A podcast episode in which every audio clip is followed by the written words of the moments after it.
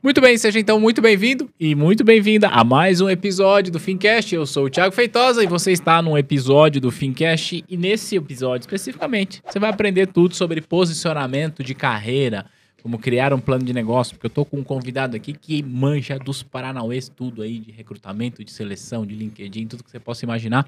Claro, eu já vou apresentar, mas como é padrão aqui, né? Se o senhor ou a senhora que está aqui me vendo agora está só me assistindo, lembra que você pode ouvir esse podcast em qualquer plataforma de áudio. E para o senhor que está me ouvindo aí no Spotify, que eu estou sabendo, vai lá para o YouTube para você assistir e ver a gravação desse episódio que está incrível. Eu estou aqui hoje com o Davi Bastos. Obrigado, irmão, pelo seu tempo. Obrigado pela viagem, né? Você veio de longe para gravar. Seja bem-vindo à nossa valeu, casa. Valeu, valeu, Thiago. A gente veio, chegou ontem aí. Que legal. E tava ansioso para te conhecer já, cara. Que legal. A gente Também já tá tamo- conversando há um É. tempo aí já. Tamo ansioso. A gente fez live no Instagram e a live caiu. Tá na hora de fazer outra, né? Verdade. Já estamos com ela Já marcada tá- já, inclusive. É, Tá, tá com ela marcada. Aliás, você, pra você que está assistindo a gente, saiba que quando a gente está gravando, a live do Instagram não foi feita ainda. Mas quando esse episódio está sendo publicado, a live já foi feita. Portanto, você que está assistindo, tem uma gravação de uma live nossa no Instagram também. Top demais. Show de bola. Davi, obrigado, cara. Eu te achei, eu vou contar como que eu te achei para eu contextualizar e passar a palavra, porque assim, Uhum. esse podcast, apesar de eu ser o host, apesar de eu ser o apresentador, eu sou quem menos fala aqui, tá? Quem vai falar aqui é você. É, eu te achei, cara, no TikTok, e eu Uhum. achei sensacional a sua, a sua presença no TikTok, porque você, não só você, mas você, é, principalmente, é, me fez olhar pro TikTok com outros olhos, sabe? Sim. É, porque na minha percepção, ah, TikTok, eu não vou produzir nada pro TikTok. TikTok a galera quer só dancinha, não sei o quê e Uhum. tal. Mas, cara, você e tem outras pessoas também produzindo conteúdo de muita qualidade lá. Sim. Eu achei teu conteúdo, achei sensacional. É, o seu posicionamento, a maneira como você fala. E aí fui pro Instagram, e aí alguém da minha equipe entrou em contato com você, a gente já fez live, estamos aqui agora.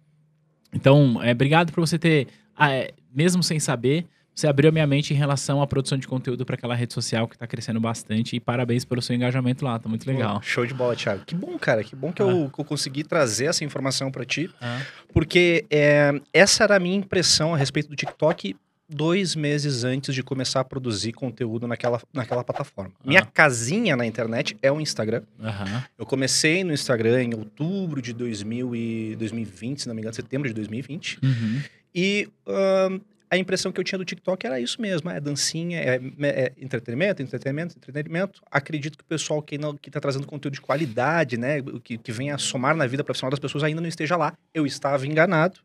Fui dar uma olhada mesmo, assi- Ah. fui lá, fiz o cadastro na ferramenta, estudei ela, fiquei umas duas semanas olhando o tipo de conteúdo que tinha Aham. ali e vi- e vi. Olha, faz sentido eu trazer parte do conteúdo que eu trago no, no Instagram é, para o TikTok. O que, que Uhum. acontece hoje? Eu reaproveito conteúdos. Ah. né? O que eu produzo no Instagram é o mesmo formato do TikTok, então eu acabo trazendo para as Ah. duas ferramentas e deu muito certo no TikTok, tá? No TikTok eu comecei bem depois, comecei em julho do ano passado. Rapidamente, assim, é, consegui. é, teve uma postagem, se não me engano, foi sobre entrevista de emprego. Começou a vir, vir pessoal. Hoje o TikTok ele ainda está num momento diferente. Ele, eu, eu diria que o TikTok hoje está num momento igual o Instagram estava ali em meados de 14 2014, 2015, onde estava acontecendo muita entrega mesmo. Você tinha uma visibilidade muito grande. Mas na prática, o que, que eu vejo? Eu vejo que essas redes sociais elas, elas vão inflacionando com o tempo. Mais É. pessoas entram, mais pessoas e empresas veiculam anúncios, É. os anúncios vão ficando cada vez mais caros e a entrega fica cada vez mais valorizada. é. O TikTok um dia vai ser assim também. Acredito que seja um bom momento agora para a gente aproveitar essa, essa onda aí que está acontecendo. Pô.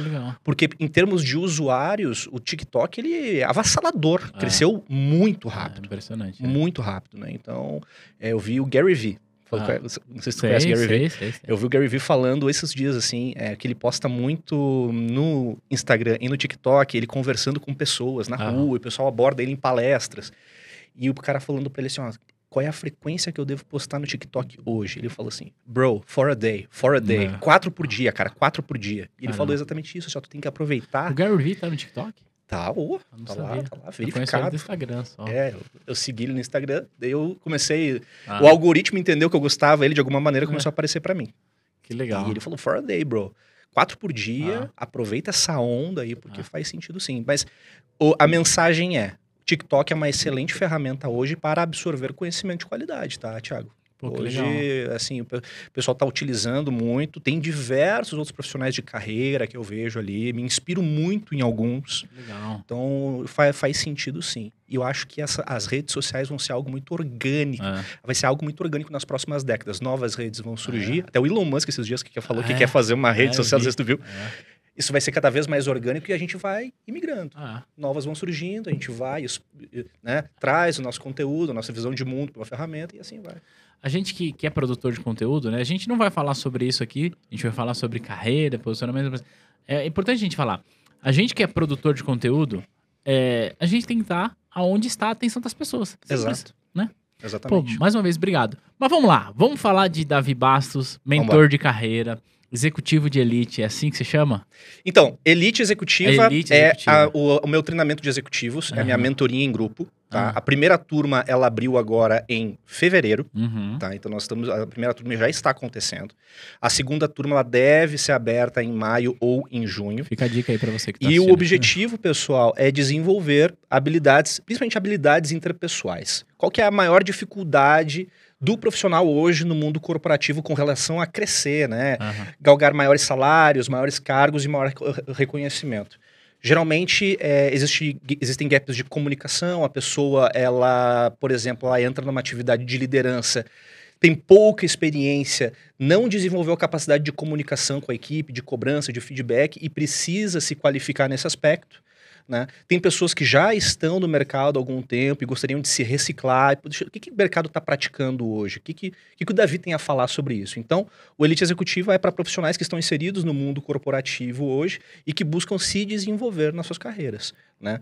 É, hoje temos alunos de multinacionais, tem pessoal do Bradesco, da Heineken, tem diversas empresas aí de- os que os executivos estão lá Dá estudando com a gente. dá pra colocar uns dois líderes da T2 lá, estar com Opa, você? claro, lógico. Fica a dica aí pros meninos que hoje estão exercendo liderança aqui na firma. Mas a ideia, é- o que, que acontece, Thiago? No mundo corporativo. Independente do ramo de atividade, eu posso dizer isso porque ao longo da minha trajetória no setor elétrico, daqui a pouquinho eu vou falar um pouquinho mais em detalhes para vocês, eu atendi mais de 1.200 empresas. A maioria dessas empresas é- era da indústria. E dentro da indústria a gente tem diversos ramos de atuação Uhum. existem. Eu, eu gosto de falar que cada empresa tem a sua personalidade. A palavra que o pessoal usa, o pessoal de gestão fala é cultura. Cultura. Né? Ah, Mas empresas diferentes possuem personalidades diferentes. Já que a empresa cada vez mais se comporta como uma entidade orgânica, eu gosto de falar personalidade. E isso me trouxe um repertório muito grande é, a fim de poder trazer esse conhecimento para profissionais que querem crescer no mercado. E, e é por isso que eu estou hoje né, trabalhando com isso. Eu, eu sempre me especializei em gestão de pessoas, né, desde lá de 2013, 2014. Eu já comecei a trabalhar com a minha primeira gestão de equipe e eu vi, poxa, cara, eu gosto do meio técnico, mas eu eu sinto que falta algo aqui. E eu percebi que a comunicação, a gestão de pessoas era o que faltava para complementar assim, o meu senso de propósito no meu trabalho.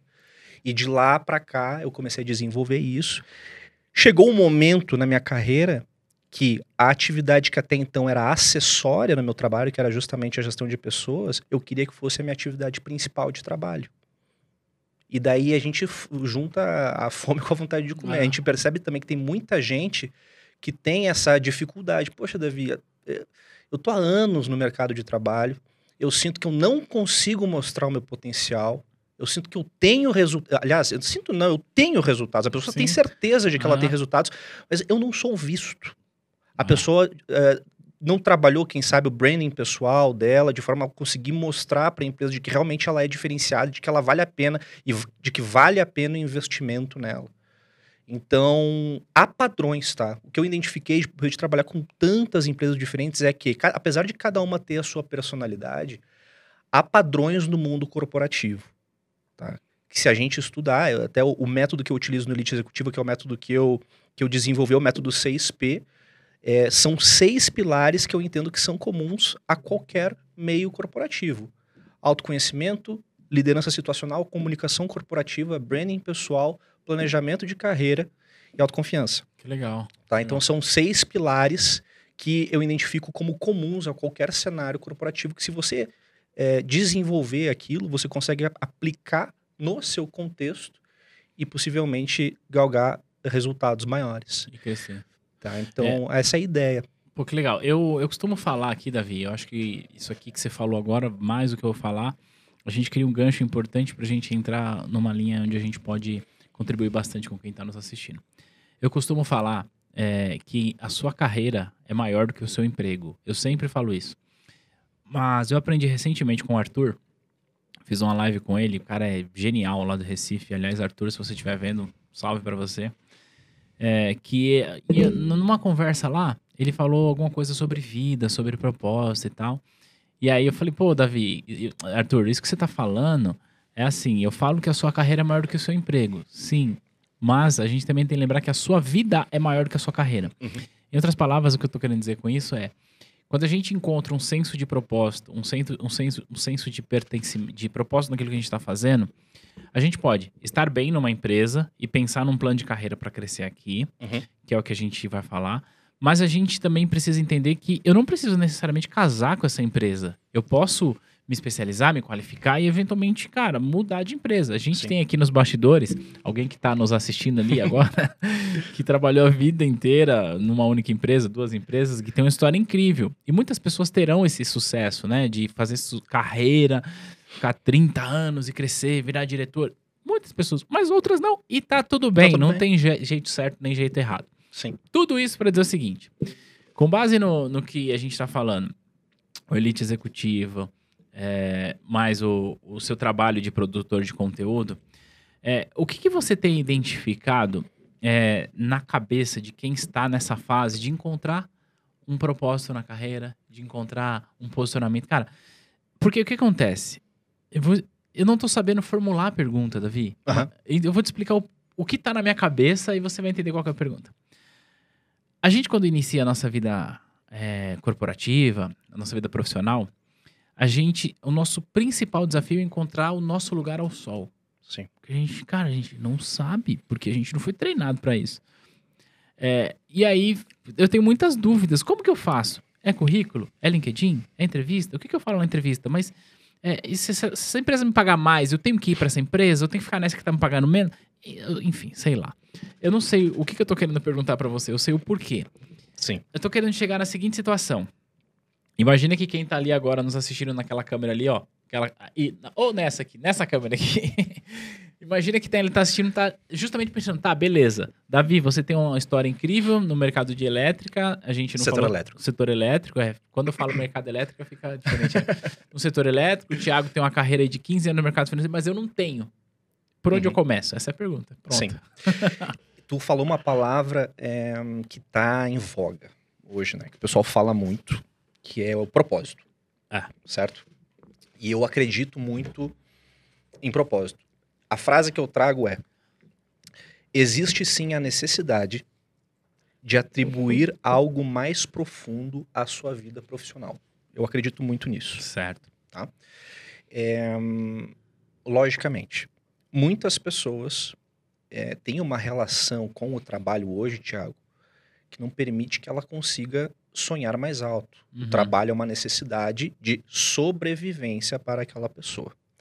A bandeira que eu defendo é: independente da situação financeira, da situação de vida que você se encontra, é importante que, se você naquele momento não consegue sonhar mais alto em termos profissionais, é importante que, pelo menos, você tenha em paralelo um planejamento de médio e longo prazo. Na prática, você não consegue sair daquele cenário hoje, mas você tem que estar preparado para o amanhã. Pode tá. ser que nos próximos dois, três anos você não. Ah, não, não eu queria tanto sair desse emprego aqui para finalmente ir para a carreira que eu gostaria.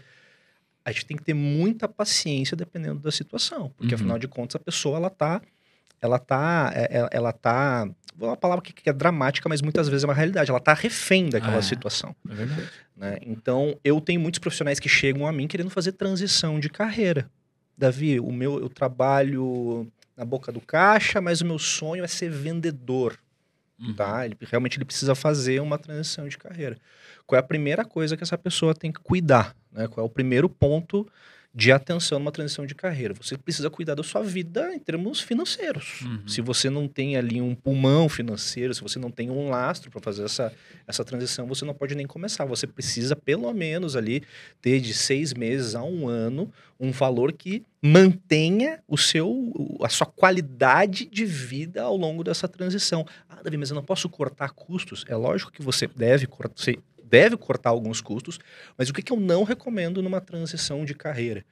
É justamente você baixar o seu padrão de vida, porque isso pode afetar. Qualquer pessoa que já passou por um downsize da vida, por uma, uma diminuição de padrão de vida, sabe o quão pesado isso é psicologicamente, e você não pode trazer esse peso para você justamente numa etapa da sua vida em que você está fazendo uma transição de carreira. Enfim, falei de propósito, fui para a transição de carreira, mas hoje, a geração que está aí trabalhando hoje, Thiago, está muito buscando, poxa, eu quero atribuir mesmo o senso de propósito à minha carreira, eu quero servir pessoas. Uhum. Para mim, trabalho é mais do que dinheiro. E eu Bom. acho que é muito importante, sim, para manter essa pessoa motivada. tá? Eu acho que dá um senso de propósito para a vida, inclusive após a aposentadoria. A aposentadoria também é algo muito complicado Ah. de fazer. A aposentadoria financeira tem que ser muito bem pensada. Agora, tem outro tipo de aposentadoria que as pessoas não pensam muito bem, que é justamente a aposentadoria em termos de, poxa, como eu vou continuar contribuindo com a sociedade? Porque a gente tem essa necessidade, Thiago. Tem. A gente tem essa Tem. necessidade. É, E eu vou dizer assim, ah, porque a sociedade nos molda dessa maneira, a gente tem que trabalhar para viver. É mais do que isso. Eu acredito que o ser humano ele nasce com um senso que é mais forte com ele, que, Uhum. que é mais forte que ele, que tem a ver com ajudar e servir aos outros, tá? Então, propósito sempre vai estar conectado com a nossa vida profissional, acredito. Muitas pessoas são mais pragmáticas com relação a isso. Não, eu trabalho porque eu trabalho porque eu quero ganhar dinheiro Eu e pronto. eu, eu tenho que pagar a conta aqui, É. quero comprar minha casa na praia, É. quero comprar minha casa e, e tchau. Mesmo essa pessoa, Thiago, mesmo essa pessoa, por mais que ela se manifeste dessa maneira, ela pode não perceber, ela pode não aceitar isso, mas ela, ela provavelmente tem uma conexão mais profunda com o, com o trabalho dela. E isso que eu chamo de propósito, essa conexão mais profunda. Um erro que as pessoas, que, que eu vejo muitas pessoas co- eh, cometerem, querem buscar o propósito e querem fazer uma revolução na vida profissional. Entendem que o propósito está mais nas ações, quando na verdade o propósito está mais nas habilidades. Muitas vezes você consegue exercer o seu propósito no contexto que você está, porque o seu propósito às vezes tem a ver justamente com a sua habilidade de negociação, sua habilidade de venda, sua habilidade de oratória, de comunicação, de liderança. Né? É, vou te dar o meu, vou te dar a minha história. Quando eu era analista, eu sentia que meu chamado era ser vendedor. Quando eu virei vendedor, eu descobri que o meu chamado era me comunicar. E hoje eu entendo que, beleza, eu sou um professor, É. mas eu sou sobretudo um comunicador. Entendeu? Então a gente vai descobrindo ah, o nosso lugar no mundo, mas é importante que a pessoa entenda que isso tem a ver com uma habilidade que a gente quer trazer para o mundo. E não necessariamente uma ação, né? Eu preciso ajudar as pessoas dessa forma. Será mesmo que é dessa forma que você precisa ajudar as pessoas? Ou será que, quem sabe, o seu propósito, será que você vai conseguir ajudar, você vai conseguir trazer para o mundo o que você precisa trazer de uma outra maneira? Enxergar propósito dessa maneira pode fazer com que você consiga, consiga observar as suas oportunidades de maneira muito mais flexível. Às vezes, a busca pelo propósito acaba restringindo as opções que uma pessoa enxerga na vida profissional. Cara, eu tô tendo uma explosão aqui na cabeça, assim. Porque quando você fala assim que quando eu era analista, eu, eu sentia que meu chamado era ser vendedor. Uhum. E quando eu virei vendedor, eu senti que meu chamado era ser caixa. Nessa hora, minha cabeça. Caixa, perdão. Eu falei É, comuni- comunicador. Comunica- é, É. comunicador. Nessa hora me veio uma explosão. Por quê? Explico. Quando você entende é, essa sua habilidade de comunicação, você resolveu, não um problema, mas você resolveu um dilema ou trilema, seja lá como é que foi isso se chama, Uhum. que acho que é um dos mais fundamentais, porque assim, você hoje você é mentor de carreira, aliás, eu queria explorar mais isso, saber Sim. como você chegou e tal. Mas quando você fala que você sente que a sua principal habilidade, sua principal chamada é comunicação, você está dizendo o seguinte: eu posso exercer a minha habilidade de comunicação em qualquer lugar. Eu posso exercer minha habilidade de comunicação aqui nesse podcast, mas no seu TikTok que tá muito bom, no seu Instagram. Mas sei lá, se a vida te der um revés e você precisar fazer uma outra coisa, é, sem nenhum demérito, mas suponha que você agora vai virar motorista de Uber. Sim. Mesmo sendo motorista de Uber, você pode desenvolver sua habilidade de comunicação e falar com as pessoas e nisso criar pontes que farão com que você avance. Eu quis falar tudo isso para dizer o seguinte: é, não importa a situação que você tá. Uhum. Se você tá em busca de encontrar esse chamado, você consegue exercer esse chamado em qualquer lugar. Sim. E porque você exerce isso, você abre pontes, você abre portas. Então, nesse nosso exemplo, é óbvio que não é a realidade de todo mundo, mas é, em um certo revés, em uma situação onde você fala, não, beleza, não existe mais TikTok, não existe mais Instagram, não existe nada. Tudo que restou pro Davi é ser motorista de Uber. Sim. Repito, não há nenhum demérito nisso. Sim. Mas você sabe que mesmo sendo motorista de Uber, você vai desenvolver sua, sua comunicação e por você se comunicar bem, você vai conseguir criar pontes importantes com as pessoas que se conectam com você todos os dias. Sim. E porque você cria essas pontes, você cria é, possibilidades de dar saltos maiores do que estar ali naquela condição. Faz sentido isso? Totalmente. Você utilizou o exemplo do motorista de Uber. Ah, E existem hoje no YouTube, por exemplo, pessoas que trazem informações, conhecimento. Quantas pessoas aquela pessoa tá, tá ajudando? Ah, entendeu? ah. Então, ela tá exercendo o propósito da vida dela dentro do contexto que ela está vivendo. ah, Né? Então, acho que a gente explicou a mesma coisa de maneiras diferentes aqui. Que Ah. propósito está mais ligado à habilidade que você pode trazer para o mundo dentro do seu contexto. isso. O que muitas pessoas fazem de maneira equivocada, na minha opinião, é elas querem transformar todo o contexto à volta delas Em uma missão. em uma. e- e- não, não, eu vou, eu vou sair, agora eu vou. Eu vou, vou para esse outro lado aqui, porque a minha missão é trabalhar neste nicho específico. Talvez, talvez você consiga, você consiga ajudar as pessoas a servir o mundo dentro do Do seu contexto, do contexto seu contexto atual, tá? Então, essa é a minha visão de propósito. Tem um, não sei se você já- você já ouviu falar do conceito de ikigai. Não, não conheço. Existe um neurocientista japonês chamado Ken Mogi Uhum. e ele estudou é, os habitantes japoneses da ilha de Okinawa. A ilha de Okinawa é uma ilha ao sul do Japão e essa ilha ela tem uma particularidade. A longevidade das pessoas é muito alta, muito maior que a média do Japão e a média global. E ele queria entender o que fazia as pessoas viverem tanto, Uhum. do ponto de vista neurológico. Certo. Enfim, pesquisa passou, é, ele conseguiu fazer ali uma. Ele conseguiu traçar uma lógica entre a longevidade das pessoas e a felicidade daquelas pessoas. né? E outra coisa, não só a felicidade, mas o senso de pertencimento com relação à comunidade. Vou tentar explicar de maneira muito prática aqui. O pescador amava ser pescador. O policial amava ser policial. Tá? O, vamos lá, o açougueiro amava ser açougueiro. E todas são profissões maravilhosas, é lógico. Mas lá naquele contexto, eles se sentiam como se, se eu, eu faço uma. Eu sou Faço parte. parte disso. eu né? sou parte intrínseca da sociedade. É. Eu trago felicidade para mim, eu me completo completando os outros. né? Então, dentro disso tudo, ele escreveu um livro, ele tem um conceito acadêmico, né, é, em cima disso, que é o Ikigai, que são quatro perguntinhas básicas que se faz, é, que é, no que eu sou bom, agora tem que lembrar as quatro perguntas, é, como que eu posso ajudar o mundo com o que eu faço? Uhum. Como que eu posso ganhar dinheiro com o que eu faço? O que que eu faço muito bem? E o que que eu nasci para fazer? São quatro perguntinhas que Difíceis de ser respondidas. você pode levar uma vida inteira. Ah, Eu acho que é mais importante a busca pela resposta do que a resposta em a si. resposta em si. Você- sentido. tem até uma na, na Constituição dos Estados Unidos que fala isso, né? Que é, o, o todo todo ser humano ele tem direito à busca pela, Pela felicidade. felicidade, A é. busca pela felicidade é muito, eu considero ela muito mais importante do que encontrar a felicidade de fato. Né? Tem pessoas que encontram o propósito muito cedo na vida É. né? Eu sou muito grato, Thiago. Eu, sou, eu, eu me considero muito privilegiado por ter, assim, com 30 anos, entendido. Cara, eu acho que se eu ficar a minha vida inteira fazendo o que eu tô fazendo hoje, eu vou ser um cara muito feliz, porque eu já sou feliz. Legal. Entendeu? Aham. Tem pessoas que chegam nesse momento com 40, com 45 anos. Mas independente disso, eu acho que a busca por esse ponto, né, esse, esse, esse propósito, pode levar, uma, pode levar uma vida inteira em alguns casos. e tá tudo bem. Então o que você está dizendo é que a gente precisa ser inquieto em relação a essa busca de, de propósito. Eu acredito que sim, porque isso está diretamente ligado à nossa saúde mental e psicológica Uhum. e vai fazer com que a gente tenha.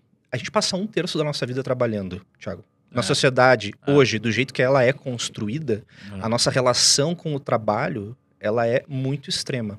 É. Eu vou ficar boa parte da minha vida, um terço dela, me relacionando com algo vazio, Não faz sentido, né? que eu não atribuo um sentido mais profundo, eu não conseguiria conviver com isso. Você acha que é por isso que as empresas elas têm investido muito nessa parada de cultura, de gente, de gestão? Eu queria te ouvir muito sobre isso. Eu sei que esse episódio não é para isso, mas talvez sirva de, sirva de consultoria aqui para T2. A gente aqui na T2, a gente está vivendo uma fase hoje de que tudo que a gente olha é pensar em cultura, pensar nas pessoas, pensar nas pessoas que compõem o nosso time. Nós conversávamos nos bastidores, né, antes de começar a gravação, eu, você, teu pai que está ali nos acompanhando, que aliás tem uma história incrível, sobre essa necessidade. Eu, enquanto empresário, é, com as pessoas que estão aqui à minha volta, que confiam no projeto da T2, dos colaboradores que. Eu sempre falo, essas pessoas podiam estar fazendo qualquer outra coisa da vida, mas eles resolveram acreditar Sim. na T2, estão aqui trabalhando legal e a empresa só existe por causa deles. Não é Uhum. por, por minha causa, eu só sou uma carinha ali no computador, ali no- na tela, enfim, mas Sim. É, se, se você que está vendo esse vídeo e ouvindo isso aqui, saiba, isso aqui passou na mão de algumas pessoas dentro da T2 que não sou eu. Meu papel foi sentar aqui e falar. Sim. Então eu tenho pensado muito sobre isso, sobre Uhum. essa questão de cultura, de, de gente, de gestão. É, eu não vou levar esse episódio para uma consultoria, mas é, como que você tem visto esse movimento de empresas olharem para essa questão de gestão? Você acha que está relacionado só à questão de reter talentos? Ou existe uma necessidade maior por trás disso? O que você pode falar do ponto de vista daquela pessoa que fala, não, eu quero implementar uma cultura foda na minha empresa, porque Uhum. eu quero gente boa. Enfim, não sei se eu perguntei legal. Primeiro que eu acho que é, um- é um. Vamos lá, né? É, esse movimento de humanizar as empresas, Isso. ele é global e massificado.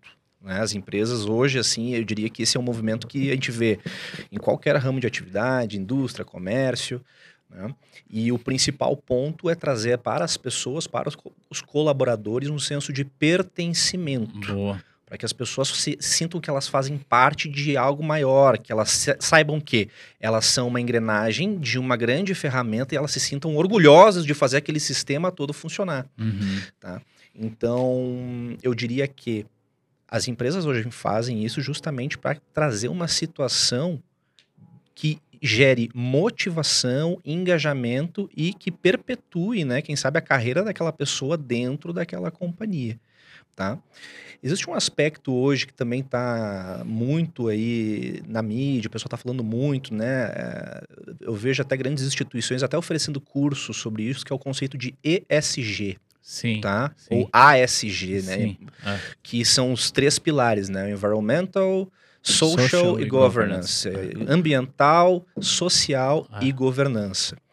Basicamente, qual é a preocupação das empresas? O mundo está evoluindo para esse lado mais humano, grandes investidores estão cada vez mais olhando para esses três pilares, porque cada vez mais esses três pilares estão sendo determinantes para avaliar se vale a pena investir numa empresa ou não. Uhum. E dentro do pilar social, tem diversas ações aí que estão sendo cada vez mais tomadas por empresas, né? Então a gente está falando dessa questão mais humana, de trazer uma comunicação mais humana para as empresas, de fazer com que elas realmente se conectem mais profundamente com o trabalho delas. Tem algo aí dentro que eu julgo de extrema importância para o nosso futuro como humanidade, que é a diversidade. Muito legal isso. Muito Tá, legal. eu acho que cada vez mais. Hoje, uma empresa que não pense em diversidade, Thiago, é uma empresa que está atrasada em relação ao que nós estamos praticando como seres humanos. Ah, O mundo está ficando cada vez mais incluso Ah. e esse é o caminho correto, tá? Então, eu entendo que esse movimento de humanizar o trabalho, ele é como um rolo compressor. Ele veio, ele está passando por cima de todo, todas as empresas que é, não caminham nesta velocidade ou se opõem a esse movimento, cedo ou tarde eu diria que elas vão ficar muito defasadas em relação Ah, ao mercado. Tá? Do ponto de vista, vamos falar aqui, vamos lá, sou uma pessoa que estou no mercado profissional, vamos falar do âmbito de carreira, né? uhum. Estou procurando uma empresa, estou procurando um lugar onde eu me sinta confortável para desenvolver a minha carreira. Eu diria que sondar, sondar as empresas, né? Sondar os lugares onde você quer trabalhar, distribuir seus currículos, né? Interagir com as empresas no LinkedIn. É muito importante que você faça uma pré-avaliação dos lugares onde você for trabalhar, porque o alinhamento dos seus valores com os valores da empresa é o que vai fazer você se manter motivado Porra, né, e, e com vontade de crescer dentro daquele contexto corporativo. Aham. Pesso- eh, empresas que cuidam ativamente de pessoas mostram isso. Então você vai no site da empresa, tem relatórios de sustentabilidade, como isso impacta as pessoas, mostra a equipe, mostra a cara das pessoas. Pesso- empresas que têm bons ambientes de trabalho, isso pode ver na prática, Uhum. os colaboradores fazem questão de mostrar nas redes sociais, se orgulham, mostram o certificado ah, que fizeram na Universidade em Company, vamos supor, eh, mostram uma foto da reunião. Opa, hoje teve reunião, hoje teve team building, né? Hum. Hoje teve reunião com o diretor da empresa, vão lá e se orgulham. É. Então, na hora de sondar, né, as- quais oportunidades, em que empresa que eu quero trabalhar? É. Vamos lá, onde, onde é que eu acho que, eu- que, que empresa que é a minha cara? Que empresa que talvez me dê uma oportunidade de eu crescer realmente e ter uma carreira sólida? Faz todo sentido você avaliar esse aspecto mais humano, porque as pessoas mostram, elas têm orgulho, elas querem Cara. mostrar. E aí hoje a gente tem a maior rede profissional do mundo, que é o LinkedIn, para fazer isso de uma maneira, né, que chega a mais de 700 milhões de pessoas, né? E tá lá. Você faz uma conta de LinkedIn, rola o seu feed e você consegue ver essa personalidade que eu falei das empresas lá no começo, você consegue enxergar a personalidade dessas, dessas, dessas, dessas empresas. O- o- ah, você quer dizer, tá querendo dizer que a personalidade da empresa ela vai refletir no comportamento dos seus colaboradores. Sem dúvida. Vai refletir. Se for uma personalidade bosta, é. É. E assim, ó. Sabe aquela história, Thiago, assim, às vezes tu conhece uma pessoa, ah, não bateu o santo. Isso acontece com empresa também. Acontece. Tem cara. empresa que você entra, cara, não era aqui. Não era aqui. Né? Então, isso aconteceu com o mentorado meu recentemente. O Uhum. mentorado meu, Davi, ó. é, Saí da empresa, fui demitido, tá? É, Minhas considerações finais aqui. Eu tava bastante. eu- Isso eu já sabia, porque a gente já tinha falado em, em atendimentos, né? Eu tava bastante insatisfeito aqui. é, Isso não doeu pra mim. Du- Foi, foi para melhor, Uhum. porque no fim das contas, os meus valores não batem com o dessa empresa. Cara, que legal. Tá. E agora a gente tá fazendo um trabalho com ele aí justamente para ele se Ah, se reposicionar. Mas mais. ele conseguiu criar essa consciência. Cara, eu quero falar por alguém que esteja alinhado com o que eu penso de melhor pro mundo. Porra, que, que legal. Legal. Entendeu? É, a última empresa que eu trabalhei, Thiago, é uma empresa fenomenal, cara. Assim, é, incrível. Uma empresa incrível, assim, que. É, Fala, o- fala o nome dessa é a empresa. Comerc Energia. Ah, tá. Comerc Energia, uma empresa líder de, Qual é? em que- questão de gestão de energia e comercialização de energia É, também. Eu, eu quis que você falasse o nome, porque um dia você falou o nome de uma das empresas que você trabalhou e me deu um bug na cabeça. Daqui a pouco eu te explico. Continua seu raciocínio. Tá bom. É. E era uma empresa, é uma empresa, é, liderada por pessoas altamente qualificadas, capazes e que desde muito cedo se preocuparam com o pilar humano. Uhum. Então eu aprendi muita coisa com relação a isso que eu falei até da, da diversidade antes.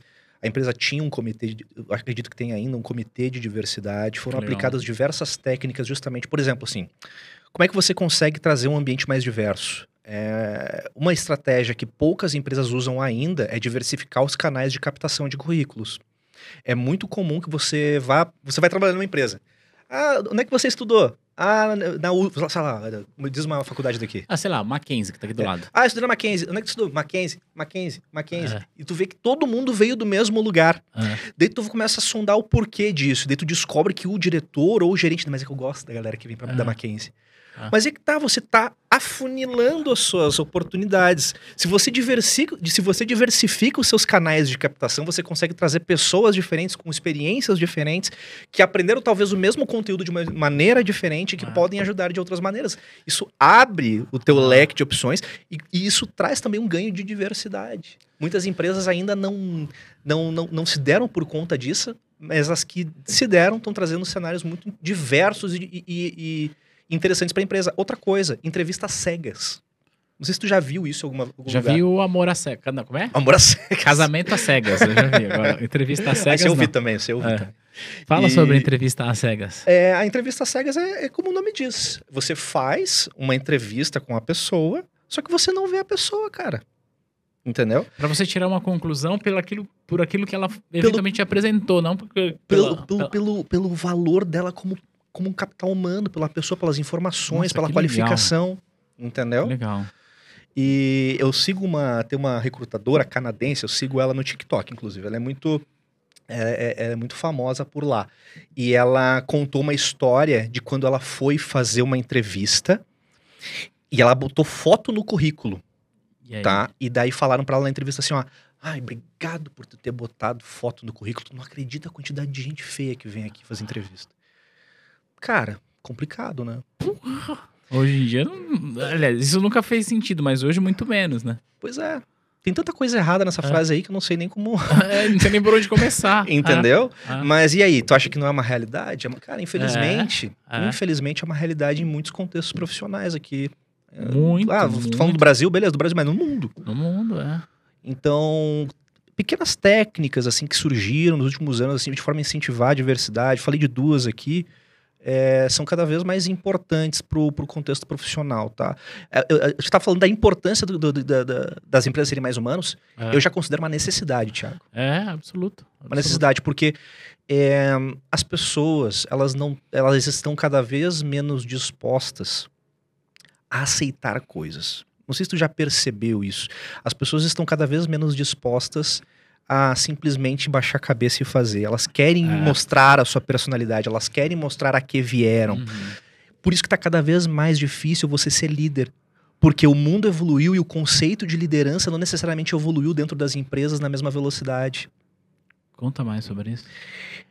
liderança, para muitos, tem muito mais a ver com cobrança É. do, que, do que com conexão. Pera um pouquinho, deixa eu posso te interromper? Claro. Você vai, você vai continuar aí? Tá. Por que, que eu interrompi o Davi? Porque você agora está nos assistindo, nos ouvindo e tal. E eu não sei qual que é a tua posição nesse, nessa, nessa escada corporativa que você vai ter. Mas eu queria que você refletisse sobre isso, né? Sobre como são os seus líderes, ou se você é líder, como você está se comportando como um líder, e se esses comportamentos que você que está nos assistindo avalia, se eles são aderentes com aquilo que o Davi vai falar pra gente. Conta pra gente então sobre esse modelo de liderança que não é cobrança. Fala mais sobre Show isso. de bola. Bem, primeiro eu quero te dizer, é, Tiago, o seguinte, para todos vocês, na verdade. Desenvolver a habilidade de liderança não tem a ver com ser líder. Você não precisa esperar ser líder para desenvolver a sua capacidade de liderança. Eu, inclusive, recomendo, incentivo a todas as pessoas que desenvolvam, quer vocês saibam se vocês vão ser líderes ou não. Porque existe algo chamado, e isso, inclusive, é um dos pilares da elite executiva, existe algo chamado liderança situacional. Em momentos da sua vida profissional, você vai precisar ser líder sem ter o cartãozinho, sem, sem ter o título. crachá. Em algumas situações, você vai ter que tomar o risco Você vai ter que tomar a frente. Ah. Um dos pilares que eu trabalho muito é o intraempreendedorismo. E para você empreender internamente, você tem que ser um líder. Então, minha mensagem é para todos vocês: desenvolvam a sua habilidade de liderança. Agora, o que, que eu acredito que é o conceito de liderança? Hum, E aqui, pai- meu pai tá aí, né? Eu tava conversando aqui, o meu, meu pai é um cara que se formou como líder nos anos 70, 80, e o conceito de liderança mudou muito de lá para cá, porque também a gente tem aí eh, diversas gerações passando, né? E o conceito de trabalho também mudou, bastante. ao longo desse ao longo dessas, dessas últimas décadas aí. E lá atrás o conceito de liderança ele era muito mais ligado à cobrança. Hoje eu diria que o líder precisa criar uma conexão mais próxima dos liderados, justamente para fazer com que eles se sintam acolhidos pela liderança e, consequentemente, se sintam mais motivados e engajados para trabalhar. A liderança hoje, se é feita puramente na base da cobrança, O chicote. é, mesmo que você não utilize uma comunicação violenta, Thiago, a pessoa absorve de uma maneira violenta. Olha só, a gente é latino, tá? Uhum. É, as pessoas, nós aqui na América Latina, nós somos, nós temos um temperamento mais emocional, nós somos de abraçar, de É. beijar, né? Nós, nós somos muito diferentes das pessoas, por exemplo, na Holanda, na Alemanha, que lá eles são um pouco mais fechados, e tudo bem, né? Isso É uma cultura. são culturas. Mas a nossa cultura aqui é uma cultura quente. Ah, E isso é impossível de você controlar. A vida profissional e a vida profissional, elas são. Vida pessoal e profissional são a mesma coisa. Então isso vai respingar na nossa vida profissional. A pessoa que está sendo liderada, ela quer se sentir, poxa, mas se aquela pessoa ali me lidera, se eu tenho responsabilidades perante aquela pessoa, pô, deixa eu me aproximar um pouco mais. Eu, eu quero que essa pessoa goste de mim. A gente é assim, por, É, a gente é assim por É. natureza. é, Agora te bota na posição de líder, tu querendo impedir as pessoas de chegar perto é. e tu criar uma barreira invisível que foi completamente criada por você, aonde a única coisa, o único momento de interação que você tem com essa pessoa lá do outro lado do mundo é: "E aí, fez o relatório?" É, bater, não bateu meta. Ah. Tem que bater mês que vem. É muito mais interessante você tirar esse muro da sua frente e ao invés de ficar cobrando o tempo todo, se a pessoa tá com dificuldade, sentar do lado da pessoa e falar: "Ó, nos últimos três meses eu vi que você não bateu meta. Como é que eu posso te ajudar?" Essa é a função do líder. Eu diria que essa sempre foi a função do líder. É, as empresas cada vez mais entendem isso, tá? Ainda tem muito a evoluir no mundo corporativo a respeito disso, mas este é o modelo que traz mais resultados. A liderança que gera conexão com os liderados. Isso se dá na forma de reuniões de alinhamento, isso se dá na forma de feedback e comunicação assertiva. As pessoas não sabem dar feedback. Não, Boa parte do, do, Ah. do, do- do meu treinamento, quando a gente está falando de comunicação, inclusive agora no fim de semana passada fiz a mentoria em grupo do Elite Executiva, fizemos dinâmicas para exercitar o feedback, Que legal. tá? Porque hum, as pessoas confundem feedback com opinião e com julgamento. É, E cara. feedback não é nem opinião, nem julgamento. Feedback é orientação. Quando a gente está dando uma informação, vamos supor, eu sou líder, você é o liderado, e eu quero que você melhore em determinado aspecto, o meu objetivo é que você se desenvolva como profissional. Meu objetivo não é falar que é, te- simplesmente te fazer um julgamento. Por exemplo, É isso que eu ia falar. Vamos dar um exemplo prático. fiz uma reunião com Ah. eu, líder, tá? Uhum. Não, vamos, vamos, vamos inverter. Não- não- ninguém é líder aqui. Você é um, um colega, nós dois somos Somos pares, vai. Somos pares, vai. E daí fizemos uma reunião de alinhamento hoje pela manhã. Aconteceu uma coisa lá. Daí, de tarde, eu chego pra você e falo assim: pô, Thiago, foi grosso comigo na reunião hoje de manhã, cara. Veja como eu falei, tu foi grosso comigo hoje na reunião. Eu tô trazendo aqui algo que você fez, né? E ponto. Uma frase imperativa, assim, Aham. né? Você foi grosso comigo. Isso é um julgamento. Ah, Na minha opinião, eu fui grosso com você. na minha opinião, você Ah. foi grosso comigo. Certo. Né? Como que eu melhoro isso? Tiago, na reunião de hoje de manhã, três vezes eu peguei a palavra, eu pedi a palavra e você me interrompeu. Em determinado momento você inclusive comentou que a minha ideia era infantil. E assim, nas próximas vezes eu que a gente tiver reunião, eu me sinto desconfortável para fazer novas contribuições e eu vi que na nossa equipe também o pessoal ficou um pouco desconfortável com as nossas interações durante essa reunião. Como é que a gente pode melhorar isso? Será que dá pra gente partir. Será que dá pra gente consertar isso das próximas vezes? Então veja, Thiago. Você Eu me trouxe chamou pra, pra, pra colaborar com o problema, é isso? três Com a pilares. solução. pelo- Olha só o que eu fiz aqui: Ah, situação, comportamento e impacto. certo. Toda vez que você precisar dar um feedback para uma pessoa, você tem que trazer situação, comportamento e impacto. Eu disse a situação. Foi Na a reunião de hoje de manhã, comportamento, eu, eu, através de uma observação, eu descrevi o comportamento. Ah, não é tipo foi grosso, porque ser grosso é subjetivo, né? Você ouve foi grosso, então o que, que é grosso na concepção do É, Davi? exato, é, é. Entendeu? Você me interrompeu três vezes e Ah. chamou meu coment... falou que o meu comentário era infantil. Olha, Você a- a- o- descreveu o que aconteceu. é uma observação. É, E por fim, o impacto. Se continuar assim, vai eu me sinto inseguro, a reunião vai ser mais improdutiva e o pessoal não gostou também.